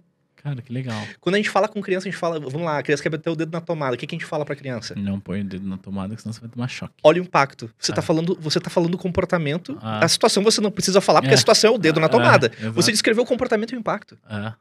Tá vendo? Ah, É assim que a gente absorve. E a criança ouve e ela não faz mais. Ah. Entendeu? Às vezes faz por birra, Ah. né? Porque quer, né? Mas é assim que a gente aprendeu a aprender. Através da comunicação do outro. E é assim que a gente tem que se comunicar no mundo corporativo. Como que é? Situação, comportamento e impacto. Modelo SCI. Situação, comportamento, impacto. Fica a dica aí pra Você não que tá vendo. vestindo a camisa do time. Cara, isso é muito ruim. Como assim, né? O que, que é vestir a camisa É, do time? Descreva isso aí, né? Olha, nos últimos meses eu notei que nas reuniões que tiveram aí, fulano, Thiago, você cooperou pouco. Eu sinto que às vezes você tá relapso nas reuniões. É, as suas contribuições, até o volume de e-mails, eu vejo que você está se comunicando menos com a equipe. Eu tô sentindo que você está se desligando aos poucos e eu quero fazer essa reconexão com você. Porque isso impacta diretamente nos nossos resultados e na nossa meta. Cara, que legal. O que, que a gente pode fazer para melhorar isso? Muito bom. O que, que é melhor? Eu falar que a pessoa não tá vestindo a camisa Ah. do time ou falar isso? Todo mundo meio que sabe, entendeu, Thiago? Assim, ó, o que que é- Ah, Ah, tá, ele falou que eu não tô vestindo a camisa. Eu vou, eu vou tentar melhorar algumas coisas aqui. Só que daí, tu não deu uma orientação. E a- a- é a pessoa que vai. Tá, eu vou tentar melhorar isso e isso e ver se ele, e ver se ele gosta Ah. que, eu, que eu melhorei nesses pontos. É muito mais interessante que você diga exatamente Ah. pra essa pessoa aquilo que ela tem que melhorar. Porque senão ela sai em busca. E isso é improdutivo pra todo mundo. Você não tem o resultado esperado dela. E ela perde tempo também. Quem, sa- ela possivelmente perde tempo porque ela tá consertando a coisa errada. Consertando a coisa errada. Às vezes tá consertando uma coisa que nem precisava consertar e o que tá lá pegando fogo largou, né? Exatamente. Então, é, isso assim, isso é uma técnica de comunicação assertiva. Comunicação sempre vai existir. Sempre. Estamos né? aqui, ó. É, Mas a nossa comunicação, às vezes, ela é muito não assertiva. é, tem muito ruído na Tem muito comunicação. ruído. Muito ruído. Muito ruído. É. E isso que você tá falando é, quando eu vou me comunicar, ser claro. né? Eu, é, uma vez, em 2014, eu acho, eu fiz um curso de formação em coaching pelo IBC. Ah, que legal. Foi incrível, foi incrível. Entre as coisas que eu aprendi lá, e obviamente você vai deixando pra trás, mas estava falando sobre essa, essa linguagem não verbal, ou aquilo que a gente fala sem dizer, e aí eles estavam falando sobre feedback. Uhum. E aí eu lembro, e eu me lembrei de uma história, que o rapaz estava dando treinamento lá, ele falou o seguinte, que às vezes o, o líder fala, não, eu sou líder bom, assim, eu, sou- eu dou feedback positivo. Então eu chego pro Davi e falo, Davi, preciso te falar uma coisa, esse podcast que a gente fez, cara, foi incrível, você se posicionou muito bem, mas aí caguei tudo, né, que você fez, no sentido de, você fez bem, mas olha só, tem Uhum. coisa pra arrumar. Por que, que eu tô entrando nesse contexto? Porque falando em feedback, eu preciso sempre pontuar o que meu time fez de bom. E aí, aqui eu não tô fazendo uma consultoria pro Thiago ou pra T2. Eu tô Sim. trazendo esse conteúdo pra quem tá assistindo a gente. Claro. Eu preciso sempre pontuar o que meu time fez de bom. Parabéns. Mas em alguns momentos eu preciso fazer isso, que é Sim. o feedback. Não sei se o nome correto é esse, mas um feedback construtivo, um feedback É, eu, de eu, eu, direcionamento. gosto, eu gosto de falar o construtivo. É, Eu não gosto de falar o negativo, É, tá? Até porque eu, evito É. trazer qualquer, né, qualquer palavra de contexto negativo. Eu acho que é construtivo mesmo. Na verdade, o positivo é construtivo também, é, Thiago. Também é. é. E eu tô falando isso pra dizer o seguinte: esse feedback construtivo, de direcionamento, seja lá como for, é, eles devem ser dados no mesmo momento, Uhum. é, sim ou não, o positivo e o, entre aspas, negativo. É, e se sim, é, por quê? E se não, como que seria melhor separar esses, Sim. esses momentos? A minha resposta é não, tá? Eu, eu não gosto. Existe uma técnica que o pessoal usa muito por aí que se fala técnica sanduíche de Eu já feedback. vi, é, é, feedback Que é basicamente burger, você é. usa três níveis de energia ao longo da conversa com a pessoa. Você É. joga ela lá em cima, Isso. dá o feedback construtivo e depois, não, mas você é muito bom. E termina. Eu acho péssimo isso aí, tá, Thiago? Péssimo, sabe por quê? É. Porque as pessoas usam isso pra se defender na hora de falar o feedback negativo. Não, aqui, eu, vou, eu vou, vou elogiar ele, porque quando eu falar o feedback negativo, nem vai doer tanto assim. Ah, As pessoas se escondem ah, atrás dessa técnica. E se você é um líder, isso não ajuda a construir o seu respeito perante a equipe. um líder precisa ser firme, né? Não ajuda. O feedback construtivo, tá? Não vou falar nega... não, não, não, não, não gosto do termo feedback negativo. O feedback construtivo, ele precisa ser dado é, isoladamente para que a pessoa entenda o que está acontecendo para que você consiga botar o peso, a intensidade certa e, sobretudo, para que você seja respeitado como líder. Porque no fim do dia, apesar da conexão disso, tudo, tudo que eu tô falando aqui, a cobrança tem que existir. Eu não tô falando que tem que existir conexão sem cobrança. Tem que existir, tem que existir a conexão com a cobrança. É. A, a cobrança sempre vai existir. O problema é que hoje existe cobrança sem conexão. É isso que eu tô É. querendo dizer, entendeu? Então, assim, ó, tem um feedback muito difícil para dar. Minha dica é, ó, fulano, conversa que eu vou ter contigo aqui, eu já tive outras vezes. Vamos supor que houve um erro recorrente. Uhum. A conversa que eu vou ter com você aqui, eu já tive outras vezes e a gente já conversou sobre o que era esperado, qual era a expectativa. Uhum. Tá. Ou num caso mais dramático, olha, fulano, essa não é uma conversa fácil de ter, mas temos que ter. Uhum. Preciso te dizer o que aconteceu de errado aqui. Pá, pá, pá, pá, pá. Às vezes a gente não vai falar de resultado, né? É. Tu tem, tu, tu, tu tem equipe, tu sabe que às vezes a gente tem que falar coisas delicadas. Tem a ver até com o comportamento das pessoas dentro da empresa. Então, eu, eu sou a favor de separar as coisas, Uhum. porque isso está diretamente ligado ao respeito que você vai conquistar como líder. E tô falando do líder aqui, mas como colaborador, como profissional, Ah. tá? Porque na condição de colaborador de, de, de, de- empresa, que nem a gente deu exemplo que nós somos pares, a gente tem essa responsabilidade perante nossos colegas, tá? Nossos pares. Os nossos pares. E deixa eu te fazer uma pergunta pra você entrar nesse raciocínio. Uhum. Eu posso dar feedback pro meu chefe? E aí você segue A aí. minha, a minha sugestão é, a minha eh, opinião é, sim, deve. Só que você vai fazer isso após analisar o seu contexto. Porque não é só porque você amadureceu a sua, o seu entendimento, o seu nível de consciência com relação ao feedback, que o seu líder amadureceu. Daqui a pouco ele é uma pessoa que não sabe lidar com críticas. Exato. Entendeu? Então você tem que ter muita noção do território onde você está pisando. Se você percebeu através das ações do seu líder que ele é uma pessoa que, que se importou em gerar conexão, gerar proximidade com você, que é uma pessoa que sabe, que, que, que bota, ah, bota acima de tudo ali o resultado da empresa, que é altamente orientada a resultado, inclusive assim, sabe que a comunicação precisa acontecer para tudo rodar muito bem. Então, quem sabe, faz sentido você ir lá e dar um feedback para ele. Cara, o que eu aprendi, Thiago, recebendo feedback da minha equipe, cara, e assim, a última empresa que eu trabalhei foi onde eu consegui maximizar tudo que eu tinha aprendido com gestão de pessoas e eu criei uma equipe que eu me orgulho demais. Muito, muito, muito. E eu tinha liderados, eu tinha um liderado em especial, falou assim, "Ô, Davi, vamos tomar um café? Quero te dar um feedback. Cara, o valor disso É. o- é um- mas assim, ó, Thiago, a gente aprende muito, cara. A gente aprende muito. Ó, Davi, eu acho que naquela situação, tu como líder podia ter feito isso aqui, isso aqui que tu acha, sabe? E Uhum. através dos teus liderados, tu se torna um líder melhor. É fantástico isso, cara. A cultura do feedback muda o jogo da empresa. Ponto de- o, o- ponto é, é dificílima de ser instaurada na empresa, porque tem a ver com o nosso ego, tem a ver É. com os nossos sentimentos, e como eu falei antes, somos latinos, temos É. né, o sentimento à flor da pele, e é complicado você ouvir. eh, Muitos de nós têm muito, muita dificuldade em ouvir críticas. Muito de nós. Tá. É. Então, eh, nessa última empresa que eu trabalhei, a cultura de feedback ela era muito bem consolidada e funcionava muito bem. Qual é a primeira dificuldade de inserir uma pessoa no ambiente de cultura de feedback? E eu vi acontecer, pessoas que foram embora da empresa porque não aguentaram, tá? É, a pessoa chega e daí você começa a dar feedbacks para a pessoa. Olha, deixa eu só te dar uma dica aqui, ó. Aqui a gente manda os e-mails dessa maneira e tal. O que, que você acha? Eu vi pessoas irem embora porque, não, eu tô me sentindo pressionado. Tô- parece que tá todo mundo querendo me ensinar a trabalhar o tempo todo. A pessoa não soube lidar com isso. Muito provavelmente porque construiu a vida profissional em outros contextos, com É. outras culturas, onde tinha.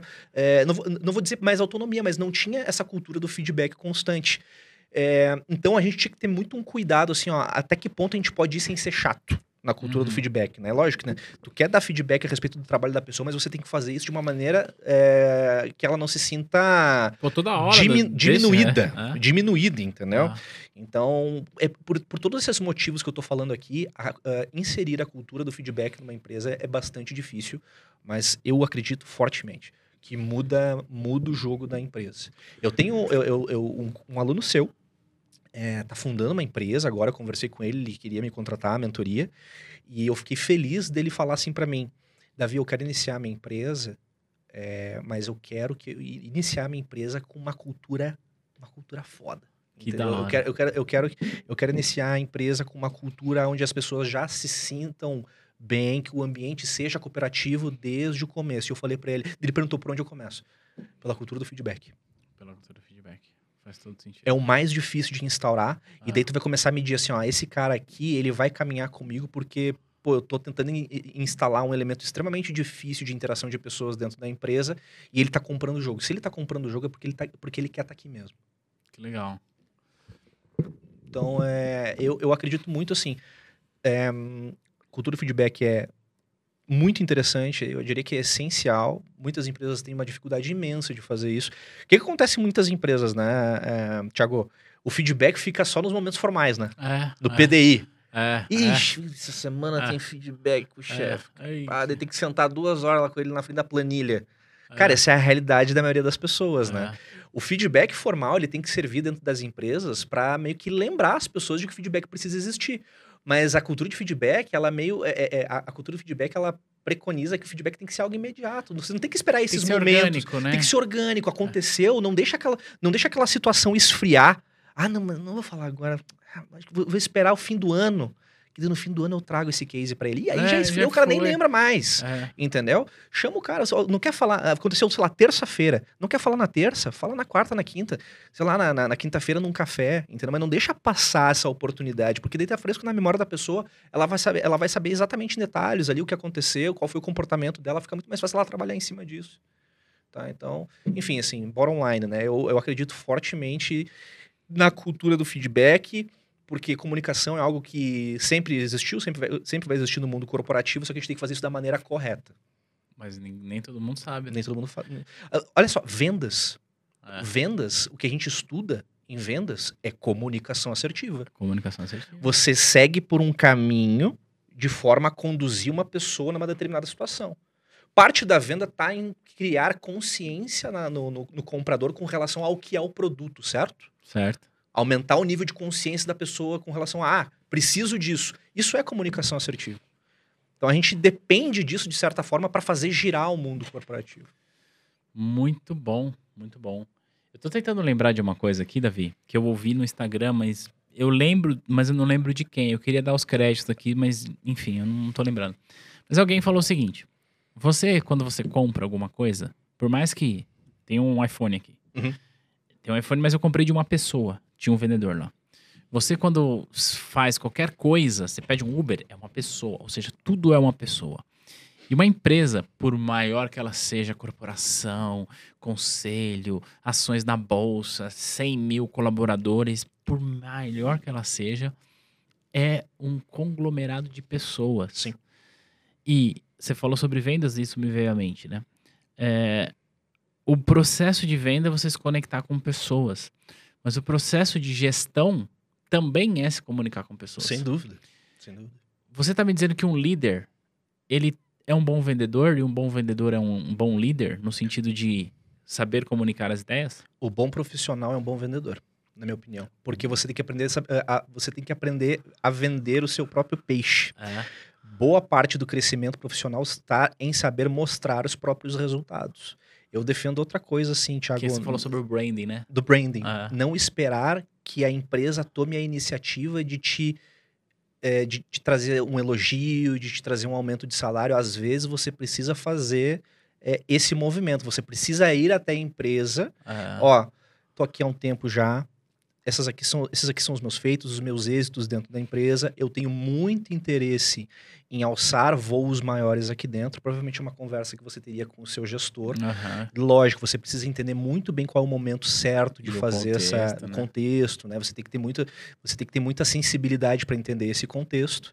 Mas muitas vezes, eu diria que na maioria das vezes você precisa agir e não esperar que esse que esse reconhecimento caia do céu. Então é e para você fazer isso, você tem que aprender a falar bem de si mesmo. Não dói. E tem pessoa, e, e olha só, aqui a gente entra num outro, dá para falar 10 horas disso aí. Vambora, vambora. Que é o seguinte, é, vendas, Hum, para muitos, é algo. Como é a palavra? As pessoas, elas se sentem. Não é humilhada a palavra, mas tem pessoas que não querem vender porque se sentem. Tá me faltando a palavra aqui, Thiago. É. é, a, a pessoa, ela, ela sente que o esforço não tem que vir dela de apresentar os próprios resultados, entendeu? Não, se eu estou trazendo excelentes resultados, Você tem que ver. a empresa é obrigada a me reconhecer. É. E a pessoa se sente, de certa forma, humilhada e, e, e sequer pensar Uhum. em mostrar os próprios resultados. Quando, na verdade, isso é meio que uma necessidade. Tá, olha só, você, você, é- você é empreendedor. Somos Uhum. empreendedores aqui. O empreendedor sem a venda, ele, ele tá perdido, porque Ah. você tem que mostrar que você sabe fazer isso e que você é bom nisso. Tá? O empreendedor que não, o empreendedor que não desenvolveu habilidade de venda tem alguma coisa muito errada aí. Ele não é empreendedor. né? Ele não é empreendedor, porque isso tem que estar no seu sangue, de certa, de certa forma. E eu vejo muitas pessoas não querendo fazer a venda. Eu, ve- eu vejo muito isso, Thiago, em alguns ramos específicos. Ah, nem- nem- faz questão de, nem nem faz sentido trazer aqui alguns ramos, mas tem, tem alguns profissionais que querem, eh, a todo custo, terceirizar essa parte da venda. Ah. Não, mas essa parte eu não quero cuidar. Eu quero. É. Eu, eu sou um empreendedor, não, eu quero cuidar da atividade fim da companhia. Ah. Eu não quero precisar vender. A atividade de fim da companhia é a venda, cabeção. Então, é, é, é, é, exatamente. Pô, se- vamos supor, se você é a melhor pessoa dentro desse contexto para realizar a atividade X. Ah, Então você é a pessoa mais qualificada dentro da empresa para falar os benefícios da atividade X. ah, Tudo, é, o que separa você de saber vender bem, primeiro eu diria que é a vontade de querer vender. A pessoa. Porque tem, tem gente que, tem gente que não, não quer investir a energia, né? Não, mas ai, sentar com a pessoa, fazer uma apresentação, mostrar os benefícios. Ai, me, me dá uma canseira só de pensar Ah. nisso. Né? Eu quero focar no meu trabalho aqui. Não, cara, a venda faz parte da sua, da, da- da sua vida profissional também. Você não vai conseguir fugir disso. E você, na posição de colaborador, inserido no mundo corporativo, você tem que entender que em determinados momentos você vai ter que aprender a saber vender o próprio peixe. Isso vai acontecer no formato de um projeto, por exemplo. é. Você vai, estar trazendo um projeto novo dentro da empresa e você entende o seguinte: poxa, eu vejo que esse projeto pode mudar a vida da empresa. Eu tenho, eu tenho que botar na cabeça dos diretores para fazer rodar esse projeto aqui, porque eu sei que vai trazer resultado e eu sei que eu vou ser beneficiado com isso. Vai ter que aprender a vender. Venda faz parte. Mas aí, eu queria te perguntar uma coisa. O que você tá me falando tá me dando uns negócios na cabeça. Cara, existe um- uma linha tênue, eu acho, tá? Sim. Se eu tiver errado, você me corrige. É, exi- existe uma linha tênue, assim, mas bem fina, bem fina, que separa o cara que é, sabe fazer uma autopromoção Uhum.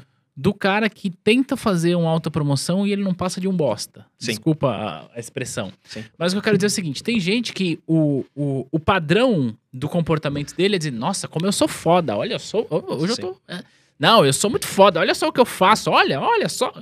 E, na minha visão, muitas das pessoas que fazem isso são pessoas que são, é, sei lá, uma lata vazia. Que você fala, nossa, como é bonito, mas você abre e não tem nada lá dentro. Sim. Como que eu faço pra não atravessar essa linha do tipo. Eu, claro, eu preciso falar bem de mim, eu preciso é, mostrar que eu sou uma pessoa de resultados e tal, mas eu não posso ser um bosta. assim. Sabe o que, que separa as pessoas que.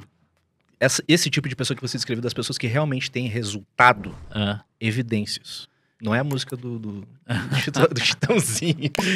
É a pessoa que. A melhor maneira de você mostrar os seus resultados é descrevendo os seus resultados. Lembra que. Vamos voltar ali no SCI, ali no, no feedback que eu falei Sim, de- sim. de- de- da importância de observar e descrever. ah, A gente tem que ser. A gente tem que ter a capacidade de olhar para nossa trajetória e descrever as nossas ações em feitos benéficos para a empresa. Ó, eu trouxe tantos clientes, eu trouxe tanto de faturamento, eu cresci tantos por cento. As pessoas que eu contratei para minha equipe, elas estão hoje na empresa ainda, performando bem. Tudo isso vira indicador para você eventualmente mostrar para a liderança da empresa que você merece maiores responsabilidades. Isso aí é extremamente mais poderoso do que o cara que fica na minha terra fala cantando de galo. ah, ah, O cara fica cantando de galo, ah, eu sou foda, tal, não sei o quê, entendeu? Isso aí é muito mais poderoso. Ninguém bate a verdade. Ninguém vence a verdade. ah, E quando você mostra evidências do seu trabalho, tudo que o seu líder, tudo que a pessoa que está do outro lado da mesa pode fazer é olhar e, é, realmente. Daí a bola tá com ele. Tem o espaço para promover essa pessoa, tem o espaço para dar aumento para essa pessoa. Daí o problema é com ele. Pode ser que a pessoa, pode ser que a empresa naquele momento não pode. Daí é outro problema.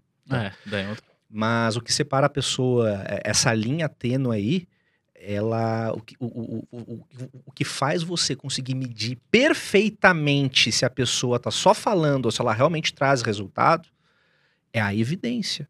As pessoas não sabem mostrar. As pessoas, muitas vezes, não acham que é obrigação delas mostrar as evidências. Era isso que eu tava falando ali antes. É, Elas não querem vender, é. entendeu? Elas não querem mostrar porque elas acham, não, isso é obrigação da empresa. Como que a empresa não vai Não tá vendo isso aqui? Como é que pode não tá vendo? Às vezes não vê, cara. É. A empresa é uma mega estrutura, um monte de gente se relacionando, Ah. pode ser totalmente hierarqui... hierarquizada, tem um Ah. monte de coisa acontecendo em paralelo com aquilo, e não é, de- não é por mal que a empresa não Ah. tá vendo, é por causa que a empresa funciona dessa maneira. Então, pode partir de você. Agora vamos lá. Como que a pessoa deve fazer para mostrar essas evidências? É estratégico, Thiago. Não é a qualquer momento. Você não vai ficar na, na sua mesa no computador. Pessoal, bati as metas aí, 120%. você não vai ficar fazendo isso, né? Mas você vai eventualmente, é, em uma conversa com seu líder, quando você é, sentir que você está no momento da empresa que você merece maiores responsabilidades, você já conseguiu anotar suas evidências, você tem na, na- na- sua mão uma folha, um, sei lá, uma anotação que comprova que, poxa, tá aqui, cara, eu tô pronto para novas responsabilidades. Daí você pode marcar uma conversa com o seu gestor. Ou quem sabe o seu gestor vai lhe dar um feedback. Deixa eu aproveitar que a gente está conversando aqui, gestor. Queria te trazer aqui, ó. Eu tenho muita vontade de crescer dentro da empresa. Eu sinto que eu já tô num momento que eu posso absorver maiores responsabilidades. Eu não sei hoje se a empresa tem espaço para encaixar maiores responsabilidades para mim aqui dentro. Mas eu quero te demonstrar aqui que eu quero muito isso, Que legal. tá? Nos últimos anos eu consegui trazer isso, isso e aquilo. Traz as tuas evidências Evidência, E sempre de- evidência. e deixa ali, e deixa ali. Faz com que o teu gestor fique ciente do que você trouxe para Cara, empresa. Que sensacional. É, eu, tô, eu tô com algumas perguntas pra te fazer aqui. Uhum. A gente falou que ia falar de LinkedIn, mas enfim. outra- a gente faz, fala outro dia sobre LinkedIn. Beleza. É que esse papo tá muito bom. Eu tô olhando aqui, Davi, pra realidade da maior parte das pessoas que seguem a T2. Obviamente que não são todos, Uhum. mas a maior parte são pessoas que estão no mercado de trabalho, no mercado financeiro, trabalhando em banca, cooperativa, corretora e tudo mais. E nessas instituições você tem diversas metas. Uhum. É, será que faz sentido? Eu suponho o seguinte: eu tenho lá meta para vender essa garrafa de água e o o meu time, né? Essa garrafa, esse copo e esse celular. Esses três produtos aqui eu tenho a meta para vender do mês. Uhum. E eu fui muito bem. Putz, é, dia 20 eu já zerei essa meta aqui. Não tem mais nada para fazer com relação a isso aqui. Agora é só pensar pro próximo mês e tal, e administrando de acordo com a política e tal. Sim. Você acha que eu devo chegar no meu time, no meu líder, no meu chefe, no meu gestor e falar assim: gestor, chefe, olha, eu percebi que eu tenho uma facilidade para vender essa garrafa de água aqui. Inclusive, já bati a meta esse mês, três meses consecutivos que eu bato antecipadamente. Sim. É, você me permite dar um treinamento para o nosso time a respeito da garrafa? É, você acha que esse tipo de iniciativa vale a pena? Eu acredito que o colaborador tenha que ter essa mentalidade que você está descrevendo, Aham. É, mas eu acredito também que o, que o colaborador deva medir o contexto no qual ele está inserido para ver se faz sentido ele trazer esse tipo de ideia para o líder. Porque, como eu falei antes, há líderes e líderes, e vão ter líderes que vão querer que você, a todo custo, resuma-se as suas atribuições básicas. Resuma-se a sua insignificância. as suas atribuições básicas. Não, cara, não quero que tu pense em outra coisa, eu quero que você foque nisso, tá? E daqui a pouco, assim, ó, beleza, ele, ele não me deu essa abertura hoje, quem sabe ele me dê no futuro. A ideia está aqui, tá? É, eu acredito que essa, isso que você descreveu agora é o que faz as pessoas crescerem no mundo profissional. Essa vontade de trazer a mais Uhum. das atribuições, atribuições básicas. Isso que você trouxe agora é intraempreendedorismo. Você trazer algo para a empresa que até, até aquele momento ou ninguém pensou ainda, Uhum. ou ninguém se atreveu a trazer. E daí você vai trazer, através de evidências claras também, que você pode ajudar a empresa como um todo através desse projeto. No teu caso, você ofereceu um treinamento, porque É. você percebeu que você está vendendo um produto mais que os outros. Exato, é. Então, eu criei um script. Eu tô com um script de venda aqui. É, líder, o que, que tu acha de eu é, reunir o pessoal, fazer um treinamento de duas horas para mostrar o script que isso aqui tá funcionando? Já botei a teste, tá funcionando, eu acredito que vai melhorar para todos aí. Cara, eu achei bom. Sabe por quê que eu quis falar sobre isso? Desculpa, Davi. Uhum. Porque assim, às vezes, o cara ele tá num ambiente, o cara ou a mulher, né? Enfim, a pessoa tá num ambiente profissional que ela olha e fala: Ah, não vou fazer isso não. Ah, não, esse meu chefe aí, não sei o quê. Ah, não, nem vale a pena. Ih, já sei que não vale a pena e tal. Uhum. E ela deixa de fazer. Sim. E a minha leitura, a minha leitura é: se você tem esse comportamento e você está em um ambiente que não te dá esse espaço, o que inevitavelmente vai acontecer é que você vai sair desse ambiente e vai para um ambiente que é compatível com a tua postura, que tem essa cultura. Faz sentido que o que eu tô querendo dizer é o seguinte, aquilo que eu falo, sua carreira é maior do que o seu emprego. Se você tem esse tipo de comportamento, mesmo que hoje você está numa empresa que não é a empresa dos sonhos, mesmo que hoje a sua empresa não tenha abertura para isso, sei lá, vou dar um exemplo aqui. Imagina que hoje você está trabalhando de lanchon na lanchonete como chapeiro. Sim. Mas se você tem esse comportamento e pretende evoluir, você vai olhar e falar: oh, legal, aqui não é para isso, tá tudo bem, honra a empresa que você tá Sim. e segue a vida. Se Faz isso, bem para a sua carreira no longo prazo, é isso que eu tô querendo dizer. se isso tá acontecendo, os seus valores não estão alinhados com os valores da empresa. Cara, que sensacional. Ponto. E a gente precisa lidar com isso com naturalidade, né? Certamente. A gente, olha só, a gente não pode esperar é, que a empresa seja como a gente sonha que Ah, ela seja. ah. Às vezes a gente se decepciona. A gente não se decepciona com as pessoas, às vezes. A gente precisa, eu, eu sempre falo, a gente precisa começar a encarar mudança de emprego, demissão ou pedido de demissão com naturalidade. Como parte do processo. Faz parte do processo. Olha só, demissões podem te empurrar pra frente como profissional. Isso aconteceu comigo. Sim. Eu fui demitido do Itaú. Sim. Já, assim, eu continuo. Eu falo o seguinte: se eu não tivesse sido demitido do Itaú, a T2 não existiria, cara. Sim. No momento que a gente tá falando aqui, que a gente tá gravando, já passaram mais 70 mil alunos aqui na T2. Cara, Coisa linda. Se eu não tivesse sido demitido do Itaú, Sim. 70 mil pessoas talvez teriam se qualificado de uma outra forma, Sim. Mas não teriam se conectado comigo, não teriam desenvolvido as suas carreiras. Se eu não tivesse demitido, essa conversa não ia estar acontecendo. Pois é. Se eu não tivesse sido demitido, você não estaria agora vendo essa conversa. Então, é isso. A demissão, às vezes, pode te empurrar pra frente, que foi o que aconteceu comigo. Sem dúvida. Né? É, a gente aprende muito. Eu fui demitido também. A gente aprende muito nesses processos de demissão. A gente aprende. ah, muitas vezes a- a- a- a- é uma grande lição de humildade. Uhum. Uma grande lição de humildade. Que hum, até o meu contexto, quando eu fui demitido, foi o seguinte: eu já sabia há muito tempo que eventualmente eu ia ser demitido, porque é, o que, que aconteceu? Eu tive uma. Eu tive uma um entendimento muito, muito divergente com relação ao meu líder sobre o que era liderança Uhum. tá? O meu líder liderava de outra maneira, eu não acreditava naquilo. Né? E quando eu fui demitido, eu já tinha criado uma consciência tão grande, Thiago, que a, a- frase que veio na minha cabeça foi a, a frase que eu falei há dois minutos atrás. Os meus valores já não estavam mais alinhados com a empresa. Eles já eles estavam alinhados lá quando eu entrei e tal. Ah. Durante muito tempo foram alinhados, mas Ah. eu, eu evoluí de certa forma como profissional e percebi que os meus valores passaram a ser outros. Olha só, a liderança acontecia de um jeito. A liderança dentro da empresa sempre aconteceu do mesmo jeito. Eu que evoluí o meu jeito de enxergar a liderança ao longo desse tempo, e daí chegou um momento onde eu olhei para o meu contexto e vi: cara, isso aqui não fala mais por mim. Putz, que legal. Eu preciso, eu preciso ir além disso aqui. É. E é por causa disso que a gente tá aqui conversando aqui junto também, cara. Porque isso- é- é- essa, esse amadurecimento que eu tive depois do meu processo de, de- de- de demissão foi uma das coisas que me mostrou o seguinte: não adianta. Pessoas é o caminho. É o caminho que eu quero seguir. Então, então foi. é, tudo isso ajuda a construir a vida profissional. A pessoa tem que levar isso como grandes lições. É muito difícil, o ego fala mais alto. Ah, Aprender uma lição de humildade, meu amigo. é Independente difícil, né? da sua personalidade, independente do seu contexto, é complicado para qualquer pessoa. Ah, é muito fácil, né? Não, não é nada fácil, cara. Não é nada Não, fácil não tu aceitar uma demissão. É, compl- Ah. é complicadíssimo. Complicadíssimo. Você, às vezes, às vezes é injusto mesmo. Ah, Mas você, você, você não tem que ficar pensando no porquê. Você tem que ficar pensando, pensando no seguinte, poxa, o que, que eu posso tirar dessa situação aqui, cara? Tá? E, olha, do jeito que o mercado é hoje, fluido, dinâmico, pensando estrategicamente, utilizando as ferramentas certas, olha eu fazendo o link do LinkedIn, é, né? é, é. dá para você conseguir se recolocar. é, a- o- o- o- recrutadores, headhunters, entendem a demissão dessa maneira. Tiago, eles, é, é, é, é, o- se o recrutador não tivesse uma consciência elevada a respeito da demissão, eles não contratavam ninguém mais. É verdade. Tem tanta gente demitida por aí, cara, É. entendeu?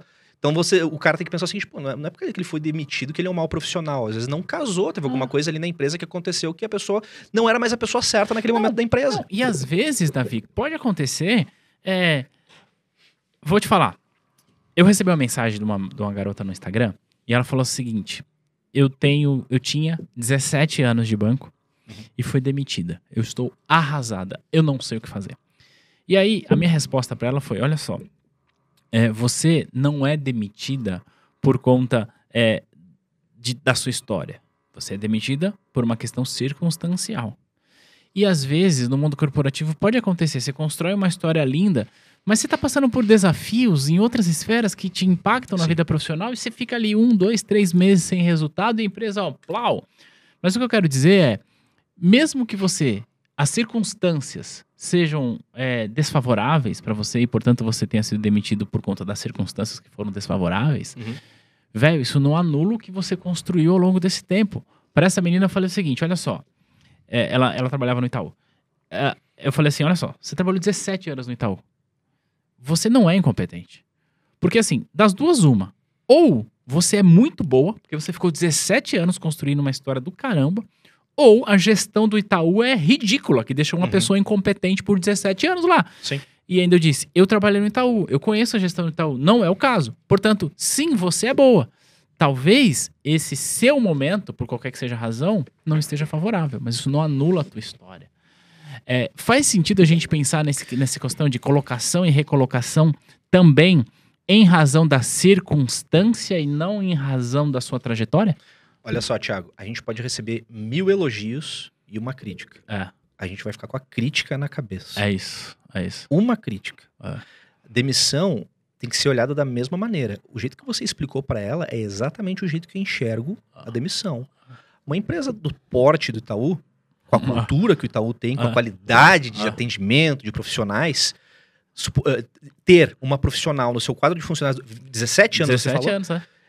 ela tem muitas evidências ao longo dessas quase duas décadas que ela fez um excelente trabalho. É. Agora, o mercado é orgânico, as coisas vão acontecendo. Cenários se formam que estão além do seu controle. Ah, Então, às vezes, você não reage bem. O seu trabalho não reage bem ao que está acontecendo no seu entorno. E você acaba sendo. é, a sua liderança acaba entendendo que, olha, não é mais o momento dessa pessoa estar aqui dentro. E é isso. Tem empresas que recontratam. tem empresas que contratam. né? Eu trabalhei em empresas que saiu uma pessoa, cinco anos ela voltou, hoje é diretora. A empresa naquela época entendeu, hoje você não é a pessoa certa para estar aqui. Então, até logo.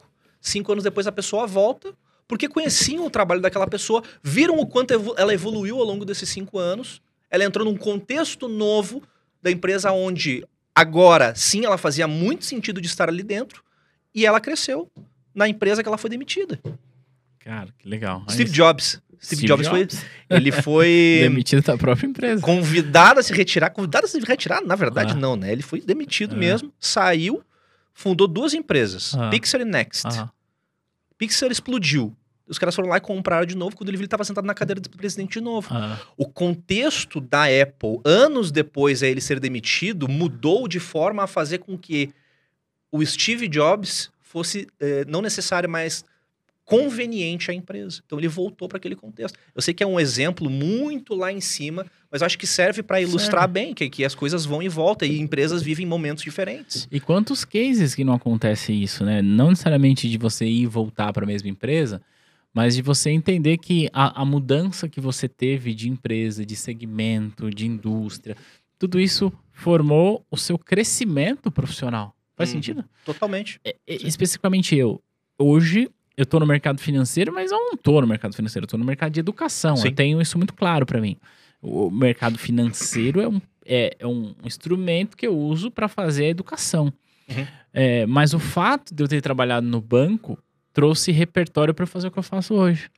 O fato de eu, antes de ter trabalhado no banco, ter trabalhado numa rede de supermercados, Sim. trouxe repertório para eu fazer o que eu faço hoje. E uma rede de supermercados não tem nada a ver com educação. Sim. É, eu entrei na rede de supermercados como empacotador aos 15 anos de idade. Uhum. Eu saí de lá, eu trabalhava no departamento financeiro, fui de lá eu fui pro banco.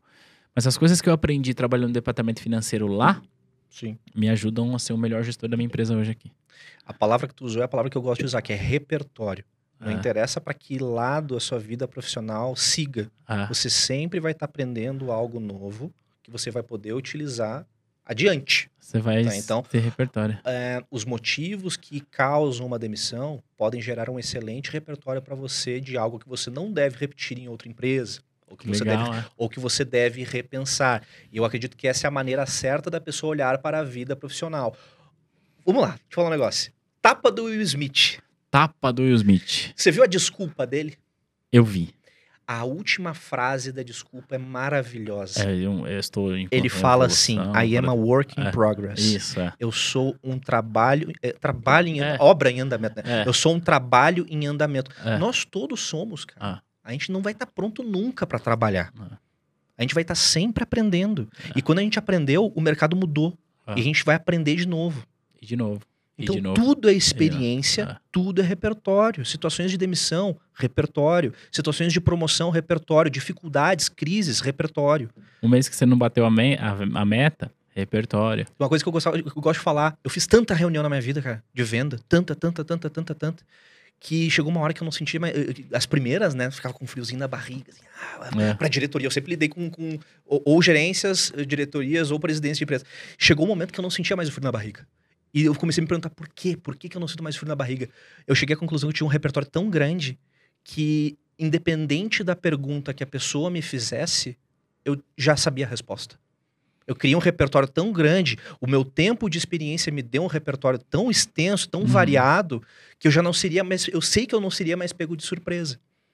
Então, o que eu tô querendo. E olha, e- e passei por reuniões, meu amigo, muito difíceis, principalmente as que a gente lida às vezes com diretoria, com donos de empresa, às vezes é complicado mesmo. Tipo, cara, o que eu vi em reunião, tu não acreditaria, assim.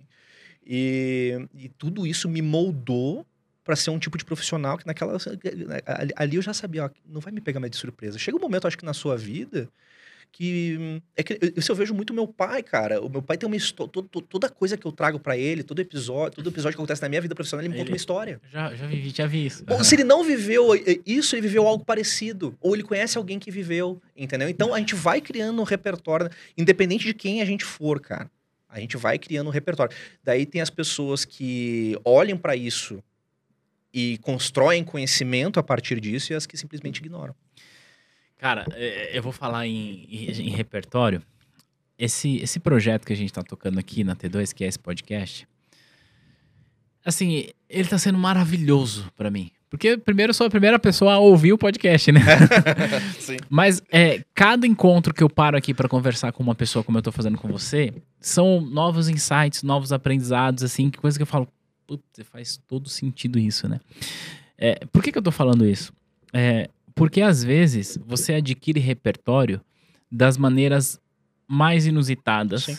ou menos esperadas, por assim dizer, né? Eu não comecei esse podcast pra adquirir repertório pra mim, Uhum. né? Eu comecei esse podcast pra é, gerar conteúdo, porque esse é o meu trabalho, e pra gerar repertório pra quem tá assistindo. Mas faz sentido que a gente pode tirar repertório de tudo quanto é lugar? Às vezes de uma convivência social que eu tenho fora do ambiente de trabalho, às vezes numa convivência religiosa. É, eu, eu, durante muito tempo, eu frequentei uma igreja evangélica. Uhum. E eu sempre gostei muito da maneira como é, as palavras eram exo- exortadas lá, enfim. Uhum. Eu sempre prestei muita atenção nisso. E olha só que louco. É, eu gostava de escrever é, o que tinha sido dito no culto, aquele, aquele período e tudo mais. É, e isso trouxe pra mim repertório pra eu escrever bem hoje. Sim. Olha que legal. Sim. E às vezes eu, eu sinto que eu consigo me expressar bem porque eu tinha onde me inspirar em Uhum. pessoas que foram treinadas pra falar e tudo mais. Tô falando isso pra dizer o seguinte: o nosso repertório profissional ele pode ter as mais diversas origens. Faz sentido? Total. Ah, eu aprendi muito sobre liderança de pessoas, né, sobre gestão de pessoas em uma época que eu estava aprendendo a ser líder de um teólogo, caramba, que legal. que era meu colega Ah, no meu curso de MBA, no primeiro MBA que eu fiz. Eu aprendi muito conversando com ele e vendo a visão de vida dele. Eu, diria que foi nessa época, Thiago, que eu comecei a criar essa consciência de que liderar é conectar. ah, E também, numa época da minha vida que eu tava começando a explorar essa questão de espiritualidade, né? E Uhum. evoluindo isso. Eu nunca fui um cara muito preso à religião. Hoje, hoje eu já enxergo isso de uma maneira bastante Uhum. diferente. uhum. E, hum, sem dúvida, as experiências de vida influenciam na vida profissional. Isso é uma máxima, tá? Não existe e tem muita gente que diz o contrário. Não existe diferença entre a vida pessoal e a vida profissional. Se você não está bem da cabeça, se você tá. Isso você até comentou mais cedo aí, que pode acontecer a pessoa não tá bem no trabalho porque ela tá passando por algo difícil na vida pessoal dela. Portanto, é a mesma coisa. Exato. Só que existem pessoas que teimam em criar uma barreira entre as duas não coisas. dá, é impossível. Porque você não tem duas consciências, Ah. você não tem duas cabeças, Ah. dois cérebros distintos. É. Você é uma pessoa só e você, se você não é um indivíduo É. na vida profissional, você está atuando. Você é, É. um personagem que cedo ou tarde cai. É, não se Tá. sustenta. Então, é muito importante assim a pessoa ter noção de que não há não há paredes. É. Uma coisa, é, a vida profissional e a vida pessoal, ela é uma coisa só. Cara, sensacional. Eu queria ficar mais três horas aqui conversando com você, mas acho que a gente podia finalizar, até pra gente deixar um gostinho de quero mais aí pra Sim. quem tá assistindo a gente. Davi, seguinte, a gente começou esse episódio meio como o TikTok, né? Já chegou falando, ah, é Estamos assim. falando, né? É. é pra quem tá aqui vendo a gente e ouvindo, como que te acha no Instagram, já que é sua casinha? Fala aí. Show de bola.